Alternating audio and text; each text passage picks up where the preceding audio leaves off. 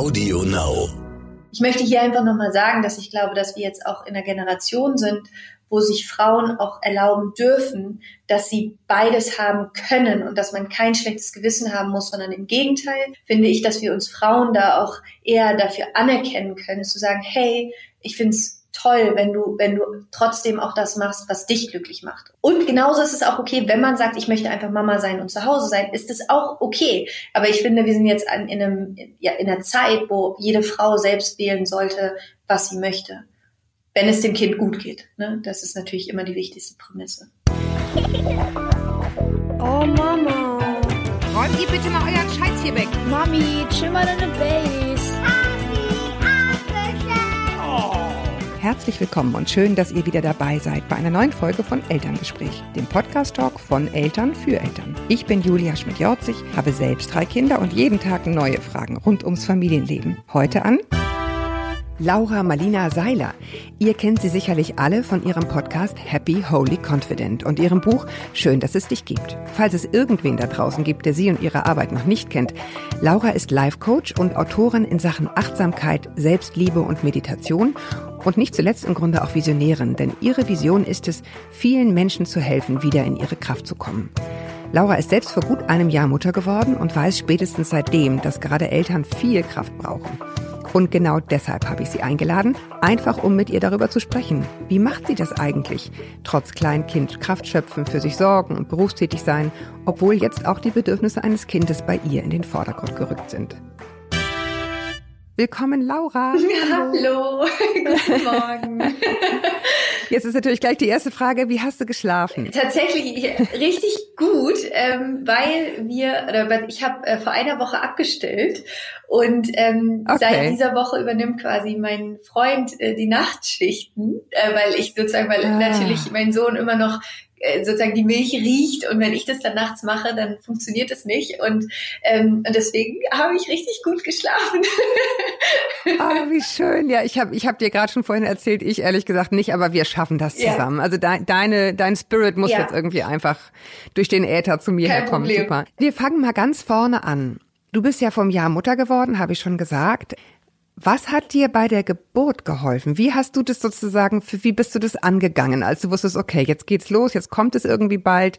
Wie hast du dich da aufgestellt? Also gerade das Thema Geburt finde ich ja so ein super spannendes Thema, weil ich glaube, dass man da, also ich Gott sei Dank die Erfahrung gemacht habe, dass man sich da richtig gut darauf vorbereiten kann.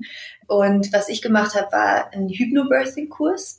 Das ist mhm, quasi. Haben wir auch eine eigene Folge, muss ich gleich mal ah, sagen. Okay, super, ja. ja. perfekt. Also hört euch die auf jeden Fall an, weil das war, das war eine Sache, die hat mir, weil ich in dem Moment, wo ich schwanger war, wusste ich für mich auch irgendwie, ich möchte eine, ich möchte mit einem positiven Vertrauen in die Geburt gehen. Habe dann aber auch gemerkt, okay, irgendwo in mir gibt es trotzdem so Gedanken wie, okay, eine Geburt ist unglaublich schmerzhaft und es ist irgendwie total dramatisch und ne und so und diese ganzen Bilder, die man ja irgendwie gesellschaftlich auch so ein bisschen ähm, eingepflanzt bekommt und da war Hypnobirthing für mich irgendwie so eine tolle Erfahrung, weil da dieser ganze Kontext um Geburt neu beschrieben wird und neu interpretiert wird und Geburt eben als das wieder wahrgenommen wird, was es nämlich ist, ein Wunder. Und wo es eher ja. darum geht zu lernen, was ich ja quasi in meiner Arbeit auch mache, deinen Geist zu nutzen, deine, deine, deine Gedankenkraft und dein sozusagen die Fähigkeit, dich auch in schwierigen Situationen entspannen zu können, was ja erstmal irgendwie paradox klingt, aber es geht.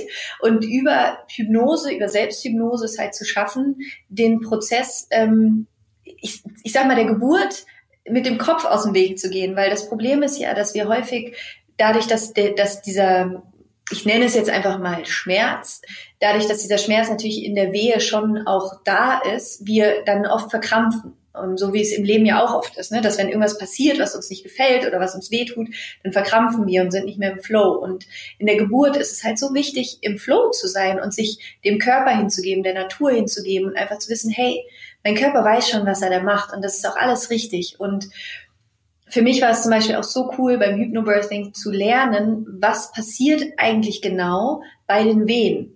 Ähm, ne, dass sozusagen die Muskeln ja um die Gebärmutter quasi sich so, so hochziehen und auföffnen, damit sich der Muttermund öffnen kann.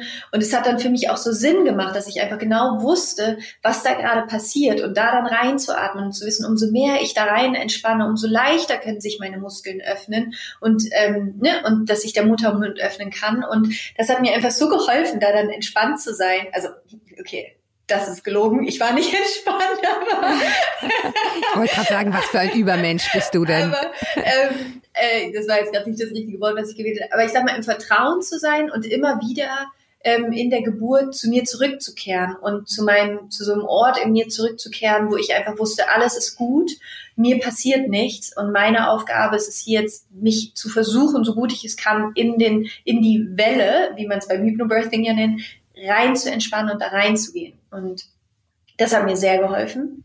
also praktisch so eine Umdefinition im Kopf, wenn du so willst. Ne? Ja. Also das heißt dann eben nicht Schmerz und es das heißt genau. eben nicht Wehe, sondern es das heißt eben Welle. zum Beispiel Welle. Und genau. mit diesem, mit dieser Definition einfach mit so einem ganz neuen Gefühl genau. daran zu gehen. Und was ich zum Beispiel ja, auch super. gemacht habe vorher, ich habe mir ähm, Videos auf YouTube angeschaut von schönen Geburten, ähm, wo Frauen halt wirklich ganz ähm, ich sage jetzt mal friedlich in Anführungsstrichen. Das heißt nicht, dass man dabei natürlich auch schreit, aber trotzdem in einem, einfach in, in ihrer Mitte waren, trotz allem. Und das hat mir auch super gut äh, getan, diese positiven Bilder in meinem Kopf zu haben von der Geburt. Mhm. Ähm, und da einfach ja. zu wissen, es geht. Es ist jetzt nicht so, dass es immer so aussehen muss wie in einem Film. Ähm, und ja, trotzdem war es natürlich eine krasse Erfahrung. Ja. Also viele, viele Sportler machen das ja auch, habe ich neulich mhm. äh, gelesen und gelernt, dass die sozusagen den perfekten Wurf, den perfekten ja. Sprung sich einfach eine Milliarde Mal vorstellen ja. und richtig so ein Bild im Kopf ja. haben, wie müsste es am Ende sein. Deswegen finde ich es ganz spannend, was du gerade sagst, dass du einfach Videos geschaut hast, wo es einfach, dass du gute Bilder hattest. Ja. Ne? Und ich habe auch während der Geburt immer wieder visualisiert. Also gerade auch die Visualisierung ja. zu nutzen. Ich habe immer wieder visualisiert, wie er sozusagen seinen Weg rausfindet, weil es gab zwischendurch auch eine Komplikation und dann habe ich wirklich bin ich so in, in, in den zwischen, in den Pausen zwischen den Wehen immer wieder habe ich mich gesammelt in mir, habe wirklich affirmiert, dass es eine, eine natürliche Geburt wird, dass alles gut ist, dass er den Weg findet, habe mich bedankt und, und es hat dann, also ich habe sozusagen mit meinen Tools, mit denen ich auch so arbeite in meinem Leben, dann wirklich auch bei der Geburt angewendet und es hat funktioniert. er ist ja, da. Du hast gerade ein, du hast gerade ein Wort verwendet, affirmiert. Sag mhm. noch mal genau, was ist das? Affirmieren bedeutet, dass du quasi, dass wir über unsere Sprache auch unsere Realität erschaffen und dass wir häufig Worte, also Worte haben ja einfach eine Macht, haben eine Kraft und zu affirmieren bedeutet positive Bestätigungen zu benutzen, um sozusagen für dich zu affirmieren, also zu bestätigen, was passiert. Und eine Affirmation ist eine positive Form der Selbstbestätigung. Und ähm, das kann jetzt im Alltag sowas sein wie ich bin gut, so wie ich bin, alles ist gut, ich ähm, jeden Tag komme ich mehr und mehr in meine Kraft. Und bei der Geburt habe ich zum Beispiel, ich habe mich auf Englisch vorbereitet, weil ich selber viel immer auf Englisch denke. Und dann war es so, dass ich quasi diese positiven Affirmation genutzt habe auf Englisch und das war I'm calm, centered and in control. Das war quasi für mich und das habe ich für mich immer wieder wiederholt, dieses einfach I'm calm, I'm centered, I'm in control. Was mir einfach die Kraft gegeben hat zu wissen, egal was gerade in mir passiert und um mich herum passiert, es ist alles gut, ich bin sicher, ähm, ich bin ruhig, ich bin entspannt und ich vertraue mir. Und das hat mir sehr geholfen. Und ich habe und ich habe ich habe die Kontrolle, ne? Das ist ja, ja das Dritte. Finde ich auch genau. ganz interessant, weil ich ja. glaube, also ich kriege ja ganz viele auch an dieser Stelle nochmal unglaublichen Dank, wahnsinnig lange persönliche Mails, wo Leute mir ihre teils nicht so geglückten Geburten ja. berichten. Und was ganz viele äh, schreiben, ist eben dieses Ohnmachtsgefühl, mhm. eben nicht Macht, eben nicht Kontrolle, sondern das Gefühl, dass andere das alles irgendwie für mich bestimmen. Und das finde ich ganz toll, wenn du sagst, dass du das sehr aktiv gemacht hast, dir da sozusagen auch selber zu sagen, ich habe die Kontrolle. Ne? Ja. Ne? Also ich, ich, ich bin die, das hier Und da leitet, aber auch ganz so wichtig, ganz wichtig, dieses in Control war für mich da ein bisschen anders interpretiert, als wir es, als wie wir es mhm. vielleicht im Alltag nutzen. Ne? So, ich habe alles unter Kontrolle, sondern es war mehr dieses I'm in Control ist einfach dieses mein Körper weiß genau, was er tut. Und es ist, ich kann sozusagen mhm. das tun, was ich gerade tun kann. Und das ist gut. Und das reicht. Ja, also so dieses, es geht ja schon auch bei der Geburt sehr viel darum, sich hinzugeben und tatsächlich loszulassen, den mhm. Kopf loszulassen, die Angst loszulassen und sich zu, sich dahin zu geben, diesem Geburtsprozess. Und dieses I'm in control war einfach so, es ist alles gut, es ist, es mir passiert nichts, I'm safe. Und mhm. das hat mir sehr geholfen. Und da war auch nochmal ein ganz wichtiger Punkt, was mir so am Herzen liegt, wenn du gerade sagst, dass viele Frauen, die auch schreiben von ihrem Geburtsprozess, der vielleicht nicht so war, wie sie ihn sich vorgestellt haben vorher, ich glaube, das eine ist, was so wichtig ist für eine Geburt, trotz allem die Vorstellung loszulassen, wie es zu sein hat. ja, also da wirklich zu sagen, so wie es kommt, ist es auch richtig. Und wenn es ein Kaiserschnitt ist, ja. ist auch das in Ordnung. Und wenn es Komplikationen gibt, ist auch das in Ordnung. Und sich davon loszulösen, dass man da jetzt einfach dreimal irgendwie macht, so, oh, oh, das Kind ist da, so won't happen. ähm, und sich davon einfach. So viel steht mal fest, ja. Ja, und sich da einfach auch zu erlauben als Frau, dass das total in Ordnung ist, dass jede Frau da ihre ganze eigene Erfahrung haben darf und dass alles gut ist, ja, so wie es ist. Und, ja, ich ja. finde es. Ich finde es ganz spannend, weil äh, du hast ja gesagt, es geht nicht darum, alles in Kontrolle zu haben, ja. so nach dem Motto, ich muss wieder alles machen, sondern nee. ich glaube, was ja für viele Frauen ein Rieseneinschnitt ist, äh, gerade weil viele von uns ja auch wesentlich später Kinder kriegen, als das früher der Fall war, das Gefühl, ich habe eben bis hierhin alles kontrolliert und auf einmal bin ich in einer Situation, wo ich merke, ho, Holy moly, hier passieren Dinge, die ich irgendwie gar nicht steuern kann. Und ich habe, als ich mich sozusagen ein bisschen eingelesen habe über deine Arbeit, auch gelesen, dass es eben auch für dich ganz wichtig war und dazu zählt auch diesen Schmerz anzunehmen. Ich glaube, wir neigen ja heute dazu, alles muss irgendwie schön sein und praktisch schmerz- und kummerfrei. Darum geht es ja gerade nicht, sagst du, ne? Sondern es geht darum, den Schmerz auch anzunehmen. Ist es was, was dir jetzt auch hilft? Also sich eben auch diesen in Anführungsstrichen schwierigen Dingen stellen? Absolut, absolut. Es ist ja eh so ein Thema, was was ich so wichtig finde, dass wir uns davon lösen, zu denken, Ziel des Lebens oder unseres Seins hier in dieser Welt ist, nie Schmerz zu erfahren und dass immer alles gut ist. Und ich glaube, das Gegenteil ist der Fall. Ich glaube jetzt gerade aus spiritueller Sicht, dass gerade der Schmerz ja dazugehört und dass gerade die Situation, wo wir so an unsere Grenzen gebracht werden, was in der Geburt auf jeden Fall der Fall ist, ähm, sind ja die Momente, und ich weiß nicht, vielleicht ging es dir so ähnlich, ich hatte nach, dem, nach der Geburt das Gefühl, ich bin eine Heldin. Ich hatte das Gefühl, ich bin mit einer Kraft in mir in Kontakt gekommen, wo ich niemals wusste, dass die in mir ist. Und bis heute ist es, also habe ich diese Kraft ja nur gefunden, weil auf der anderen Seite dieser Schmerz war. Und ich glaube, mhm. wenn man dem unseren Schattenseiten, unserem Schmerz, unseren Ängsten mit mehr Mitgefühl begegnet und mit mehr Akzeptanz und einfach sagt, das gehört dazu. Und vielleicht ist es sogar so, dass wir in diesem Schmerz, in unseren Ängsten, in diesen dunkelsten Minuten unseres Lebens eigentlich unser größtes Licht finden, unsere größte Stärke finden, unser, unser, ja, unser wahres Sein irgendwo auch finden. Und deswegen ähm, bin ich mittlerweile dankbar für, für auch all die Momente, die schmerzhaft waren, weil das sind eigentlich die Momente, in denen, in denen wir irgendwie wieder auch wieder vollständig werden. Das eine ist jetzt, äh, haben wir darüber gesprochen, wie hast du dich sozusagen innerlich aufgestellt? Ne? Mhm. Ne? Wie hast du dich vorbereitet, auf ein gutes Gefühl in diese Geburt reinzugehen? Das andere würde mich einfach interessieren, hast du organisatorisch schon Dinge getan, wo du dachtest, okay, wenn ich nach Hause kommen sollte, das und das schon mal da sein. Ähm, so und so wünsche ich mir, dass mein Kind aufwächst. Was hast du da für ganz rein organisatorische Dinge getan? Ähm, bevor es losging, tatsächlich sozusagen? Sehr wenig. Ich bin da aber auch so ein kleiner Chaot, glaube ich. Also ich bin, ich bin jemand, ich lebe sehr im Moment und bin jetzt auch nicht so die große Planerin, glaube ich, oder Organisatorin. Also das Einzige, was, was, was wir gemacht haben, wir hatten natürlich schon so sein Kinderzimmer eingerichtet und sein Bett und solche Sachen waren schon da. Und wir hatten auch schon so ein bisschen Klamotten für ihn da, aber jetzt auch nicht viel. Wir haben ganz viel von Freunden auch bekommen. Also sozusagen, weil viele in meinem Freundeskreis wurden zur gleichen Zeit Eltern oder ein bisschen früher und dann haben wir die ganzen äh, Kleidung von, von den Jungs quasi bekommen und ich habe tatsächlich, ich muss sagen, ich habe eigentlich, glaube ich, sonst gar nichts gemacht. Also ich habe mich einfach gefreut.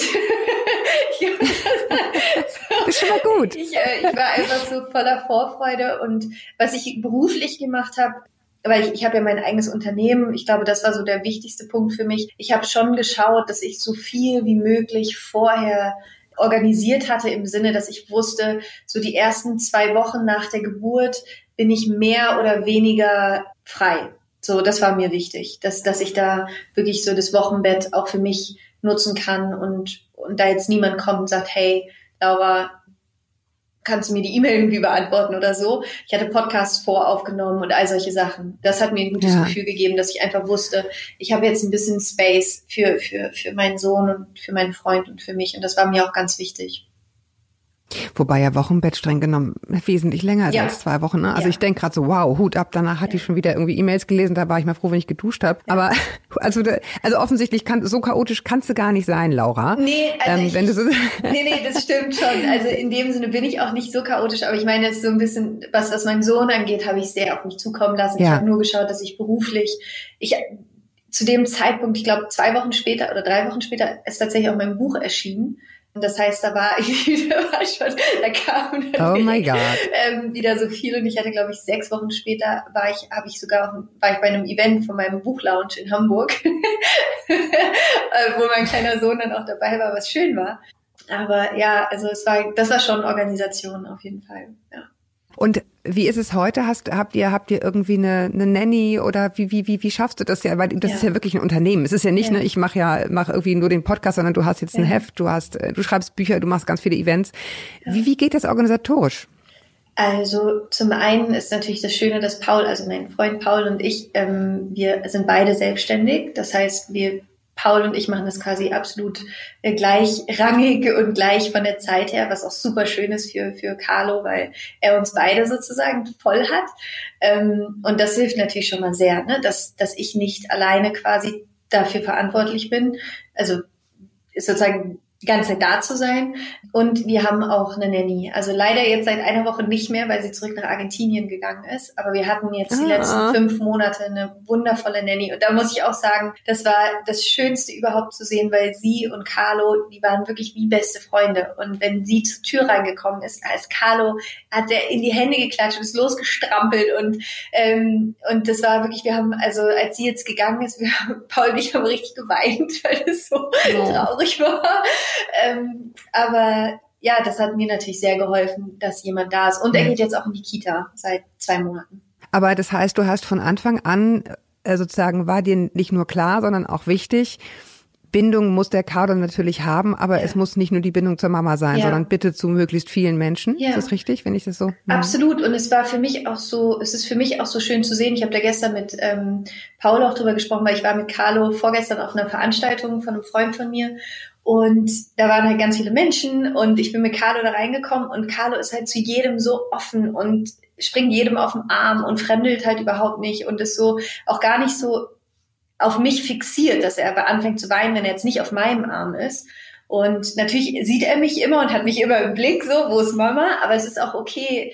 Er weiß, ich bin immer da, aber es ist auch okay, wenn er, er, er vertraut auch anderen Menschen. Und das war für mich irgendwie schön zu sehen, dass ich glaube, dass es auch so ein bisschen damit zusammenhängt, dass ich nicht die einzige Bezugsperson für ihn war, sondern ja. dass, dass ich es auch immer zugelassen habe, dass wenn Freunde zu Besuch kommen, dass ihn alle immer auf den Arm nehmen dürfen und dass Paul ihn genauso ins Bett bringt und ähm, ihn morgens irgendwie mal aus dem Bett rausholt und so diese Sachen. Und für mich war es so, ich habe ihn ja jetzt bis vor einer Woche gestillt und das waren so die Momente, die, die für mich und ihm, glaube ich, unglaublich wichtig waren, auch diese Nähe immer zusammen zu haben und ähm, und wir haben es dann immer so gemacht, ich bin dann, also einer von uns beiden, entweder Paul oder ich, ist auch immer, also selbst wenn die Nanny da war, einer von uns beiden ist auch immer da. Also er ist quasi nie ohne einen von den Eltern gewesen, außer halt in der Kita. Ja.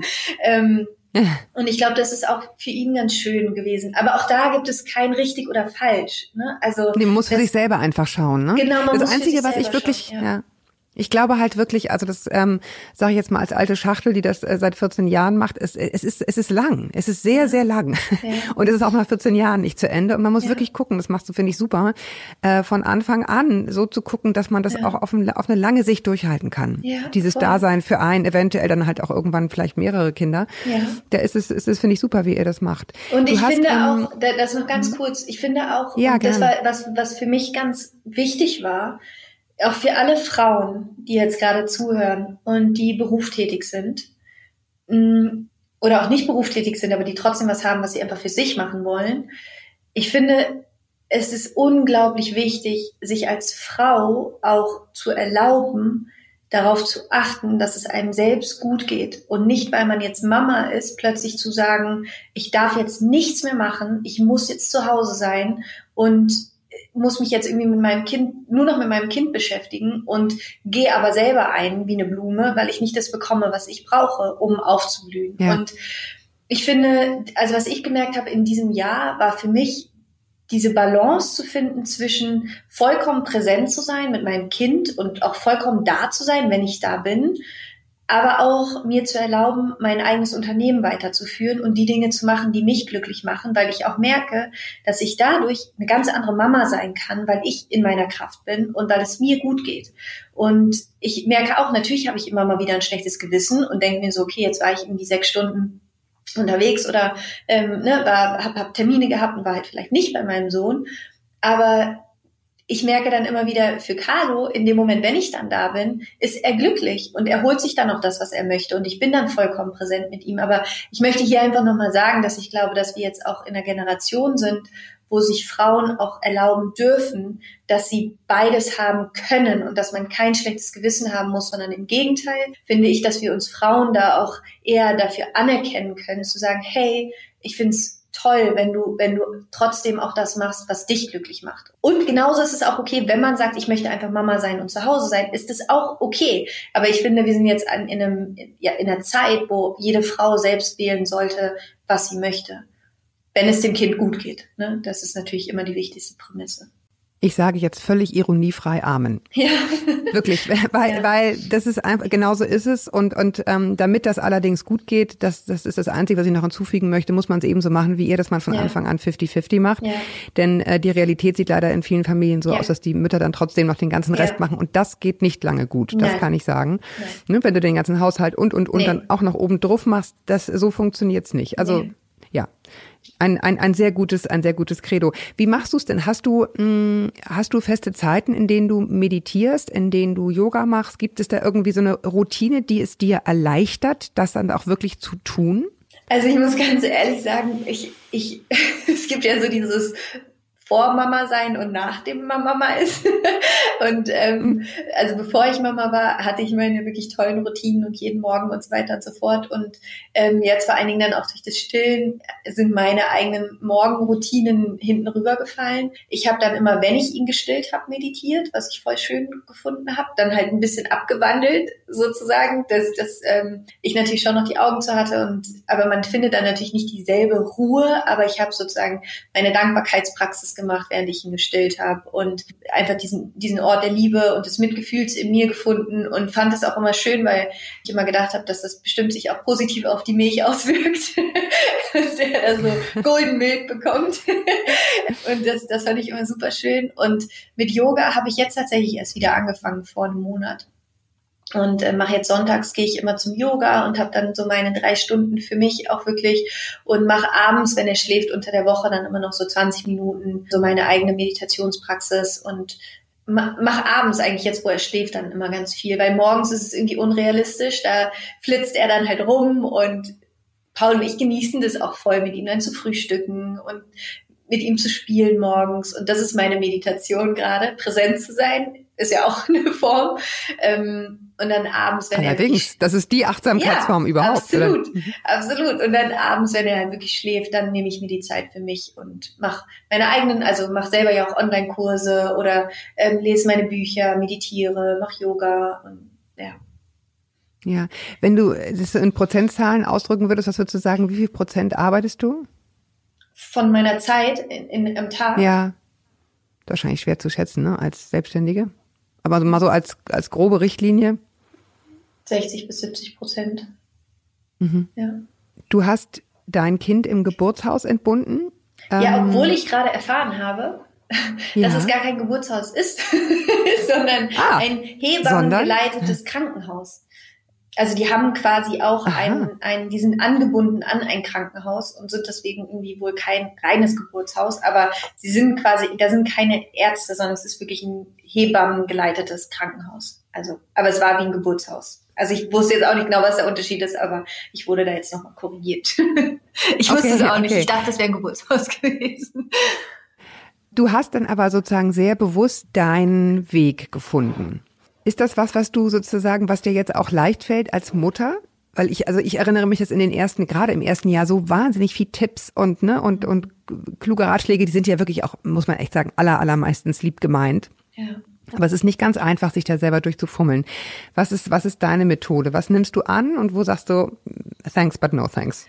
Also ich habe so meine drei liebsten Freundinnen, die glücklicherweise alle auch äh, quasi kurz vor mir ihre Kinder bekommen haben oder ein Jahr vorher und die quasi immer so ein Step voraus sind. Und da suche ich mir bewusst auch Ratschläge. Also zum Beispiel meine eine Freundin Toni ist super äh, belesen mit dem ganzen Thema Globuli und ähm, halt Homöopathie und die frage ich dann immer, wenn er zum Beispiel Zähne bekommt oder was auch immer. Ich frage sie eigentlich immer, Toni, was soll ich machen, welche Globuli? und, ähm, und sie hat dann da auch ganz viele Quellen. Also ihre Tante ist zum Beispiel eine unglaublich tolle Heilpraktikerin und ähm, das hilft mir zum Beispiel sehr, dann wirklich so Expertenwissen quasi mir ranzuholen und ich finde, es ist immer schön, sich einfach da auf Augenhöhe auszutauschen mit Frauen. Also da ist ja auch so viel Wissen da und ich, ich mag das sehr, da zu lernen und bin da auch ziemlich offen. Ich gucke dann halt für mich immer, fühlt sich das für mich richtig an oder nicht? Also ist das, ich, ich schaue da, ich mache immer noch mal so einen Eigencheck-in in, mit meiner Intuition und schaue halt, okay, passt es zu mir? Würde ich das auch so machen mit Carlo oder nicht? Also zum Beispiel auch dieses ganze Thema ähm, abstillen und im eigenen Bett schlafen. Carlo schläft bis heute bei mir und Paul im Bett. Und manchmal schläft er in seinem Bett. Und das ist einfach so, wie es für uns passt. ja. Und ich bin da so ja. ein bisschen, ich, ich bin da sehr so, dass ich mir denke, okay, ich glaube, als Frauen, auch da wieder ist es an der Zeit, dass wir uns erlauben, wieder uns mehr mit unserer Intuition zu verbinden und mit dieser Urweisheit, die wir alle haben als Mutter, weil wir ja über tausende von Jahren dieses Wissen haben, was ja in jeder Frauenlinie ist, Mama zu sein. Und damit kann man sich verbinden und dieses Wissen anzapfen quasi. Und ich glaube, ja. das ist so wichtig, da wieder auch mehr in sich selber reinzuhören und irgendwie intuitiv wissen wir ja eigentlich auch immer, was das Richtige ist zu tun. Ja, ich finde es ganz interessant. Ich habe ein, ein, Interview äh, unter anderem geführt mit Stefanie Stahl mhm. äh, darüber, wie unsere unsere eigene Kindheit eben unsere Erziehung äh, auch mhm. beeinflusst. Und sie sagt, na ja, ein bisschen Vorsicht mit diesem Bauchgefühl, weil da natürlich auch die eigenen Kindheitserlebnisse ganz stark mit reinspielen mhm. in in die Art, wie wir reagieren. Und das ist jetzt sozusagen die Überleitung zu der Frage: Hat sich dein Blick auf das, wie deine Eltern ähm, mit dir waren, auch verändert? Also dein Generationengefühl, wie die, mhm. was, welchen Job die eigentlich gemacht haben? Mhm.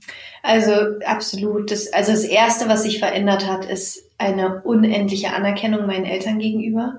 Ich glaube, das versteht man wirklich immer erst, wenn man selber Eltern ist, was das eigentlich heißt. Also was es wirklich heißt, dass du quasi in dem Moment, wenn du Mama oder Papa bist, stellst du ja alles zurück und begibst dich in, in dieses, in diese wunderschöne Form des, ja, des Daseins für dieses neue Leben, wofür du jetzt verantwortlich bist. Und also das ist das eine, was sich verändert hat, eine unendliche Dankbarkeit meinen Eltern gegenüber. Das andere, was sich verändert hat, ist zu verstehen, wir sind alle zum ersten Mal Eltern. Es gibt niemanden, der dir das beibringt. Du weißt nicht, wie es richtig geht. Und da auch wieder, um den Kreis zu schließen, auch meine Eltern hatten Eltern und auch sie haben ja irgendwie gelernt, was es heißt, Eltern zu sein von ihren Eltern und wie sie als Kind behandelt worden sind. Das heißt, das haben sie ja wiederum auch dann wieder auf mich oder auf meine Geschwister weitergegeben und da auch zu verstehen, gerade also die Generation jetzt auch von meinem Vater. Mein Vater ist im April 45 in einem Keller geboren worden oha, in Köln, mhm. als die Bomben runtergefallen sind. Das war der Tag, wo er geboren worden ist und im, wirklich im Keller hat meine Oma ihn entbunden und die konnten zwei Wochen nicht aus dem Keller raus und wussten auch nicht, was passiert, wenn die aus dem Keller rauskommen. Ähm, und das ist natürlich, das muss man sich mal überlegen. Ja, äh, was, was das heißt und was das auch für die Jahre danach geheißen hat. Auch von der Kommunikation, wie die Eltern waren. Die haben ja nicht mit ihren Kindern gesprochen. Da wurde ja nicht über Gefühle gesprochen oder irgendwas. Das heißt, wir sind ja jetzt auch wiederum erstmal die Generation, die einen, einen ganz anderen Raum schafft, um für Sprache und für Kommunikation und mit und Erziehung und was das eigentlich auch bedeutet. Und das finde ich gerade für mich so spannend. Ähm, ich lese gerade ein ganz tolles Buch, das heißt The Book You Wish Your Parents Had Read. Ich weiß nicht, kennst du das zufällig? Nein, nein, aber kaufe ich sofort. Ja, Erzähl. wirklich, das ist ein fantastisch. Ich habe gerade auch erst angefangen, es zu lesen. Ähm, das ist von einer ähm, britischen Psychologin, Kinderpsychologin, und wo sie eben darüber schreibt, all die Dinge, ähm, wo es halt darum geht, wo wir uns gewünscht hätten, dass sie unsere Eltern halt gewusst hätten. und es ist Mhm. ein ganz, ganz tolles, äh, ich sag mal, frei von Dogmen geschriebenes Buch, super humorvoll auch geschrieben, richtig, richtig, richtig toll, äh, kann ich von Herzen empfehlen.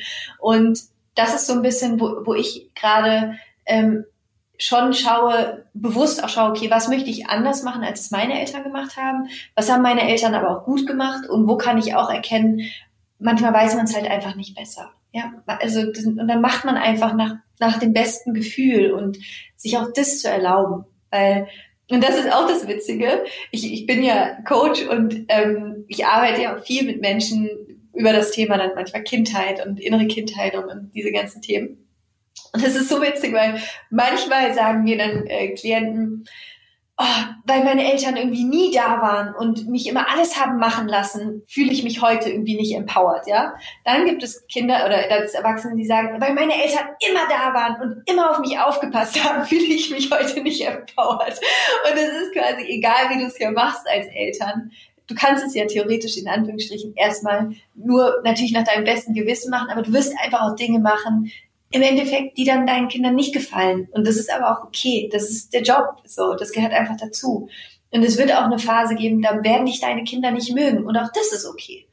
Also beste Freundin sein gelingt nicht immer. Also genau, Nee. ich glaube, es ist ganz, ganz wichtig, diese beiden Teile einfach von einem zu nehmen. Ja. Wo finde ich auch äh, solche solche Kanäle wie wie Instagram oder so manchmal so ein bisschen dazu neigen, dann dieses nicht so gute so ein bisschen auszublenden. Und ich glaube, das ist ganz Mhm. wichtig, dass wir das immer wiederholen, dass das eben auch dazugehört, das Versagen, Fehler machen und sich die auch verzeihen. Ja, also wenn wir uns Absolut. sozusagen be- bedürfnisorientiert den Kindern nähern, das dürfen wir uns selber auch gegenüber. Ne? Man- Wir müssen, wir müssen es nicht perfekt machen. Du hast vorhin äh, im Nebensatz ange, äh, angerissen beim Stillen, dass du deine Dankbarkeitspraxis machst. Mhm. Ja. Und für die, die mit diesen ganzen Techniken nicht so vertraut sind, was ist das und was macht das mit einem? Wie geht das?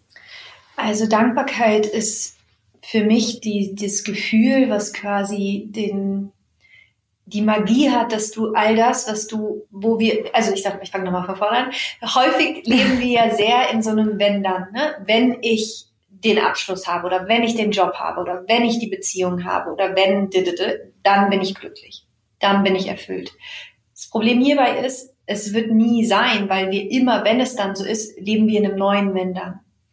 Und der einzige Moment, wo wir uns aber ja selber wahrnehmen, wo wir präsent sind, ist hier und jetzt. Und was Dankbarkeit macht, ist, dass du im Hier und Jetzt schon das Gefühl fühlst, was du normalerweise an diese Wenn-Dann-Gleichung bindest, aber jetzt, hier. Und dass wir, für mich war Dankbarkeit eines der heilendsten Dinge überhaupt, weil es darum geht, anzuerkennen, was einfach alles schon längst da ist und wie erfüllt du eigentlich schon bist, wie viel Fülle da ist. Und auf diesem Gefühl aufzubauen, verändert einfach das gesamte Leben. Das gesamte Leben, weil du steigst dann auch aus aus dieser Opferhaltung und irgendwie das Gefühl zu haben, das Leben ist irgendwie gegen dich oder es ist hart oder was auch immer, sondern du stellst dich auf den Standpunkt, hey, ich bin gesund, mein Kind ist gesund, ich habe was zu essen, ich habe ein Handy, ich habe einen Menschen, der mich liebt, ich habe vielleicht ein Auto, ich lebe in der Stadt, wo ich leben möchte, ähm, ich habe Trinkwasser, ich kann morgens duschen gehen, ich habe kann Luft atmen, ich habe ähm, also ne, das kannst du ja endlos weiterführen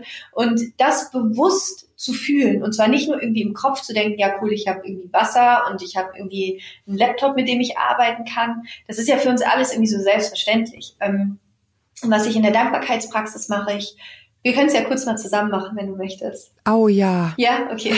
ich will auch. okay, gut. Dann schließ einmal deine Augen. und Achtung, ich atme- schlaf sonst ein, aber ich tue es. ja, Okay, Entschuldigung, okay, Verzeihung, ich okay, habe es versemmelt. Problem. Ich mache jetzt, ich bin jetzt still. Nicht schlimm. Okay. Mhm. Also schließ deine Augen und atme einmal tief ein, tief aus. Und dann von hier bring deine Aufmerksamkeit in dein Herz und schau einmal, ob du deinen Herzschlag spüren kannst. Und dann werde dir für einen Moment einfach nur darüber bewusst, dass dein Herz heute über 100.000 Mal am Tag für dich schlagen wird. Und dass in deinem Herzen eine so unglaubliche Kraft ist, Weisheit und Liebe. Und dann atme in dein Herz ein und aus und verbinde dich über deinen Atem mit der Energie von deinem Herzen. Und dann finde jetzt einen Menschen, für den du in diesem Moment ganz besonders dankbar bist. Einen Menschen, den du liebst. Und stell dir für einen Moment vor, wie dieser Mensch vor dir steht, wie er euch anlächelt und wie du in Gedanken diesem Menschen einfach sagst, danke, dass du in meinem Leben bist. Und dann denke jetzt noch an eine Sache, für die du dankbar bist, dass sie in deinem Leben ist. Es kann eine Entscheidung sein, die du in deinem Leben getroffen hast. Es kann tatsächlich etwas sein, was du besitzt, wofür du dankbar bist. Und spür auch hierfür einmal die Dankbarkeit.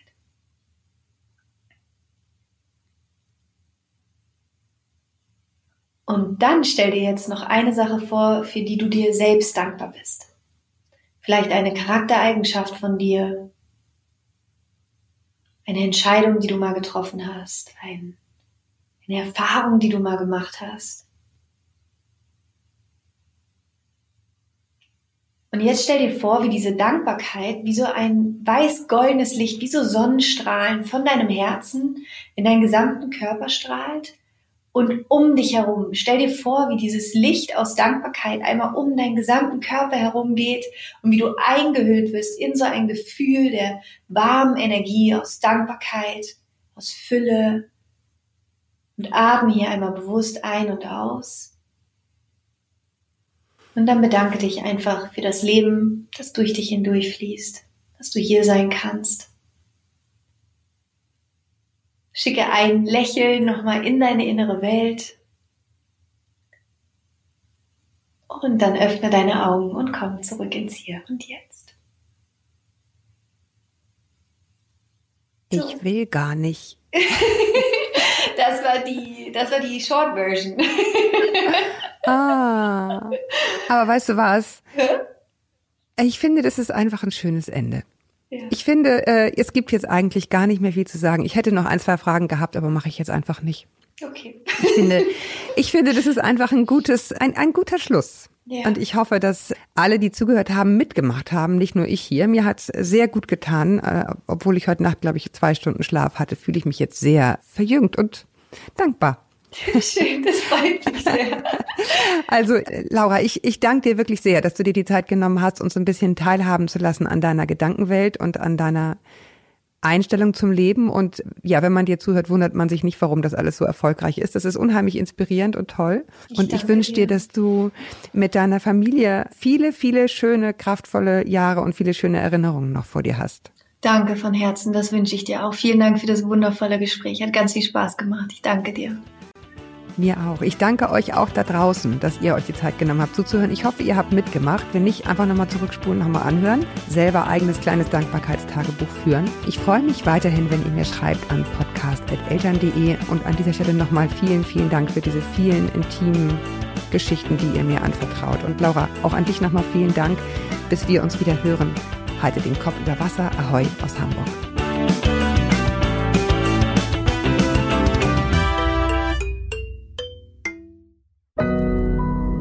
Audio Now.